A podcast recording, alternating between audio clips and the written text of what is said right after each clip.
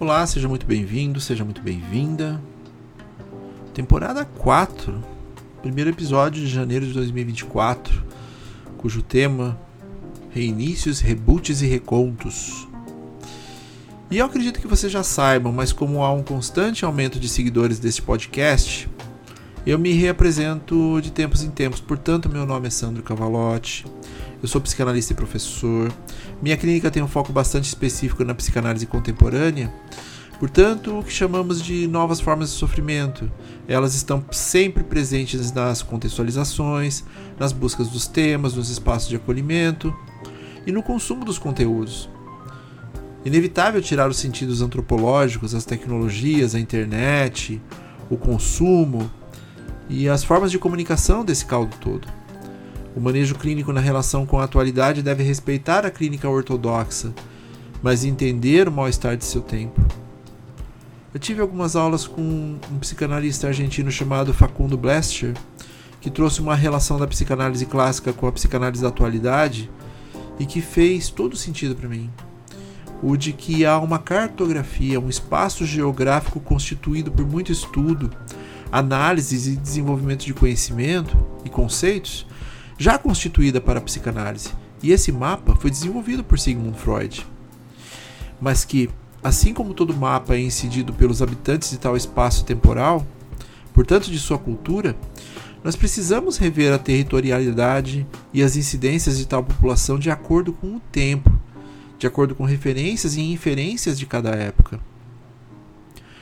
Afinal, todo sujeito é resultado de um processo de construção histórica. O mapa, ele pode até estar definido. Entretanto, a elaboração de como vamos lidar com as incidências daquela terra se darão a partir dos indivíduos, das dificuldades, dos afetos, das relações entre as pessoas, das tecnologias e das necessidades de cada mal-estar. Nas palavras do próprio psicanalista, quando o mapa para de refletir o território, o problema é o mapa, não o território. E esse preâmbulo é para salientar que devemos rever certezas de tempos em tempos. Assim como nós olhamos para a psicanálise ortodoxa e a respeitamos, precisamos ver se elas ainda incidem 100% ou efetivamente na, nos tempos atuais. Então essa revisita é importante de a gente fazer. Afinal, buscamos uma tal solidificação representada por definições que, na verdade, são definidas e redefinidas o tempo todo a partir das nossas experiências pessoais e sociais. Portanto, nada mais justo do que pensar a psicanálise como um campo já definido, mas que se transforma a partir da sociedade à qual ela atende naquele momento específico da humanidade. Porque um processo evolutivo se dá nessa dinâmica. A de que o experienciar nos delega uma angústia de transformar, mesmo que eu queira me manter naquele sofrimento já conhecido. Afinal, o novo nos assusta. Porque melhor uma dor conhecida do que uma dor que não se tem ideia de como virá, se é que virá. Há uma desconstrução de nosso imaginário durante a passagem de ano damos uma olhada para trás, riscamos alguns itens da lista. Muitas vezes nos punimos por montar as tais metas totalmente fora de uma realidade, como se só nós fôssemos os detentores de nosso destino. Infelizmente, sinto informar que nossa estrutura psíquica ela é relacional, ela é de trocas. Dependemos do outro para existirmos, para sermos vistos, para vermos, para lidar com o que nos motiva na continuidade. Eu posso até dizer que vou ganhar mais dinheiro nesse ano, mas dependo de tantas coisas envolvidas: emprego, economia, apólice, conhecimento, tempo. São infindáveis as variáveis que estão fora do nosso controle. E todas elas passam por elementos relacionais com o outro de uma forma ou de outra. Ou seja, eu não existo sozinho, eu existo na visão de um outro. Narcisismos primários à parte, a cartografia da atualidade na psicanálise nos traz essas visões de um discurso de distanciamento do outro, como se esse eu a se constituir possa se resolver sozinho. Eu faço, eu estudo, eu aconteço, eu preciso apenas de mim mesmo e minha força de vontade para realizar. uma autoimplicação que trará muita angústia, porque estar com indivíduos que façam sentido para minha vida enriquece a jornada. A rede social diz que você pode tudo, sozinho. Você pode ser um encanador, você pode ser um cozinheiro, você pode ser um pedreiro, um ávido leitor dinâmico, um desenhista, um músico, um segurança, um fotógrafo. Você é seu próprio limite, eu li outro dia. Como se nos bastássemos. Não há um aumento de casos de depressão à toa, porque tentamos o tempo todo resolver as coisas sozinhos, sendo que a solidão nos é importante, mas não de uma forma extremada. E a atualidade traz centenas de formas de solidão. Não me espanta a quantidade de jovens hoje viciados em pornografia, por exemplo, e que não querem ter uma relação sexual. Dá muito trabalho, é o que se ouve no setting. Afinal, a pornografia é a solidão do gozo personificada. Sou só eu, minha libido e uma quantidade incalculável de estímulos. E o produto disponibilizado para 3 minutos de uso em sites que potencializam nossas fantasias mais íntimas. E quando a gente está lidando com essa quantidade insana de microimpulsos, fica difícil dissociar quando estamos realmente sozinhos. A hiperconectividade nos trava a percepção consciente da ausência.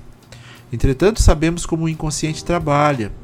Ele fará conexões com materiais recalcados e relacionais, trazendo questões elementares sobre nós que a internet muitas vezes oculta ou tenta ocultar de nossas percepções racionais.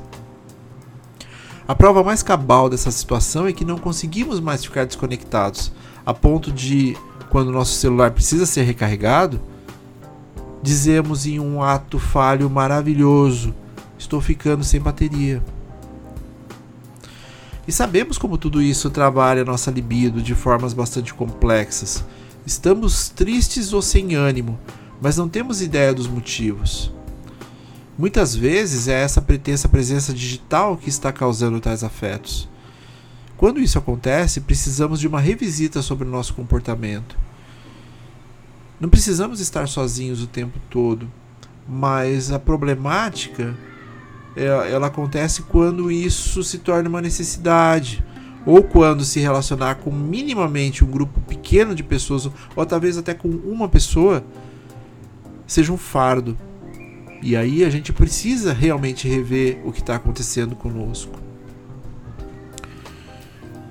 Reinícios nunca são simples, porque eles abrangem aquela situação onde temos que admitir que algumas coisas falharam. E o quanto temos uma boa relação com nossa autoestima vai fazer toda a diferença. Porque junto com tudo isso vem a autocobrança e aquilo que muitos analisantes trazem na figura de um tal autossabotador. Percebem a repetição do termo alto?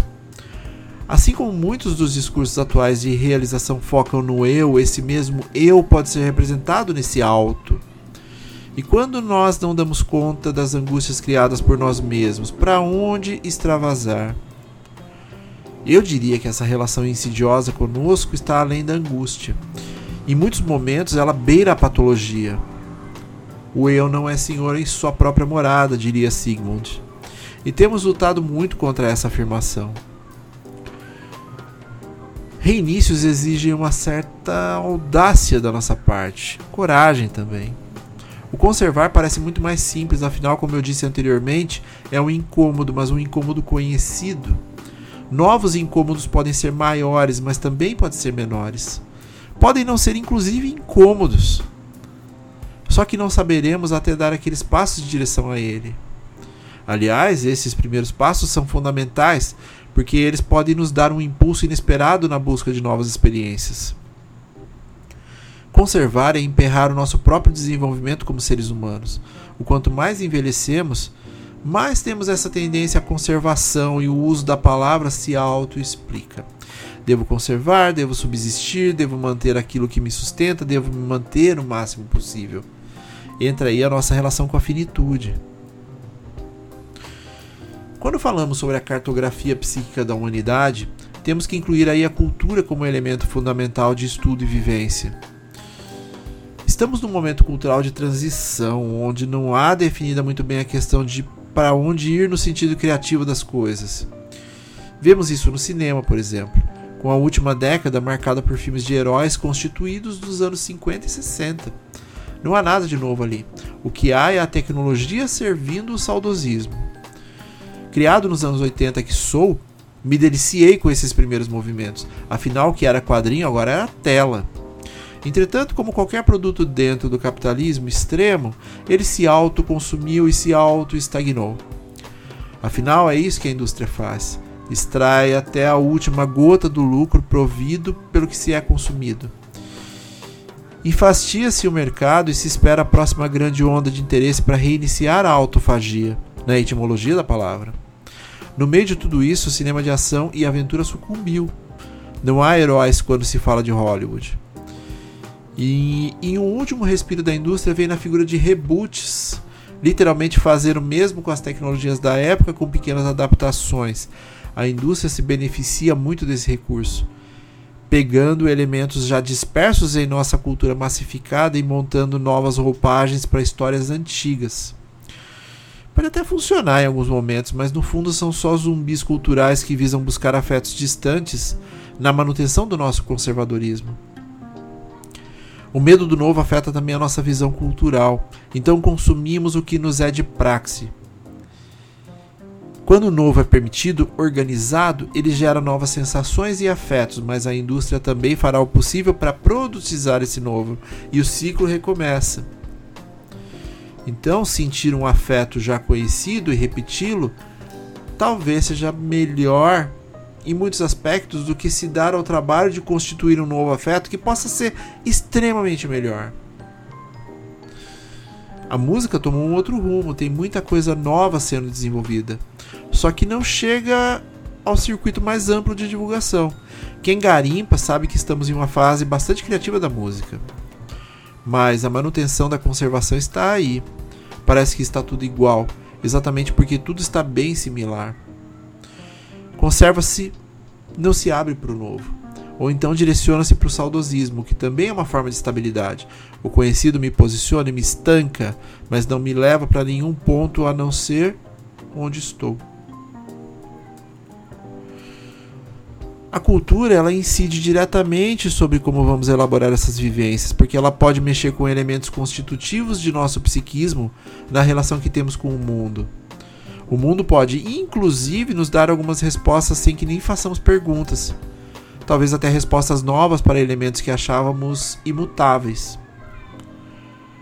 Recontar uma história pode ser revivenciá-la de uma outra forma, com outra experiência. Não tem muito a ver com a construção elementar dos meios de comunicação e entretenimento, tem muito mais a ver com a experimentação. Em análise, temos isso o tempo todo. O que antes era imutável em termos de sentimento e afeto agora é revisitado sob uma nova perspectiva, com uma pequena lupa no que antes era inefável. Imagine ter algo definido aos 7 anos de idade e revisitá-lo após 30 anos. Três décadas de vida e prática colocados em uma lente muito mais potente, elaborada de acordo com a singularidade de cada um. Será realmente que nesse tempo não adquirimos autoconhecimento suficiente para essa revisita? Reiniciar e recontar fazem parte de uma dinâmica saudável de vivências gerais, mas que extrapolam o eu, pois nossas experiências se dão ao nível da consciência e da inconsciência, muitas delas, eu diria a maioria, em como nos relacionamos com o outro, com o próximo, como os analisantes preferem elaborar.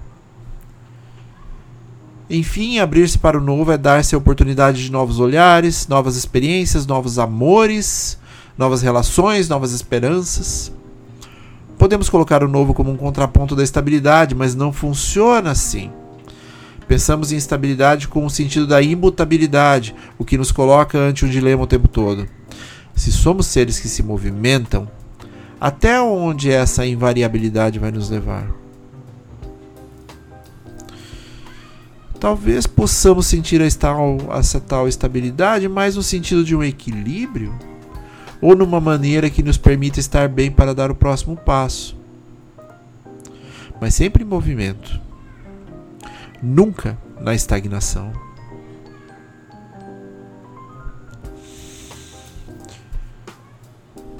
É, e este foi o episódio 93 do podcast Psicanálise e Comunicação Obrigado por ouvir e se achar interessante enviar para um colega que possa se beneficiar, ficarei muito agradecido. Estou construindo uma comunidade para trocas e network sobre psicanálise chamada Mal-Estar e Linguagem. E caso seja do seu interesse, fica aqui meu convite para que participe. Por um pequeno valor mensal, você me incentiva a continuar a transmissão da psicanálise e ainda tem acesso a aulas que misturam psicanálise clássica e contemporaneidade, além de dicas de filmes que envolvam elementos da saúde mental, entre textos, materiais exclusivos e até sorteios. O link está na descrição. E obrigado por escutar até o final. Nos vemos na jornada e até breve.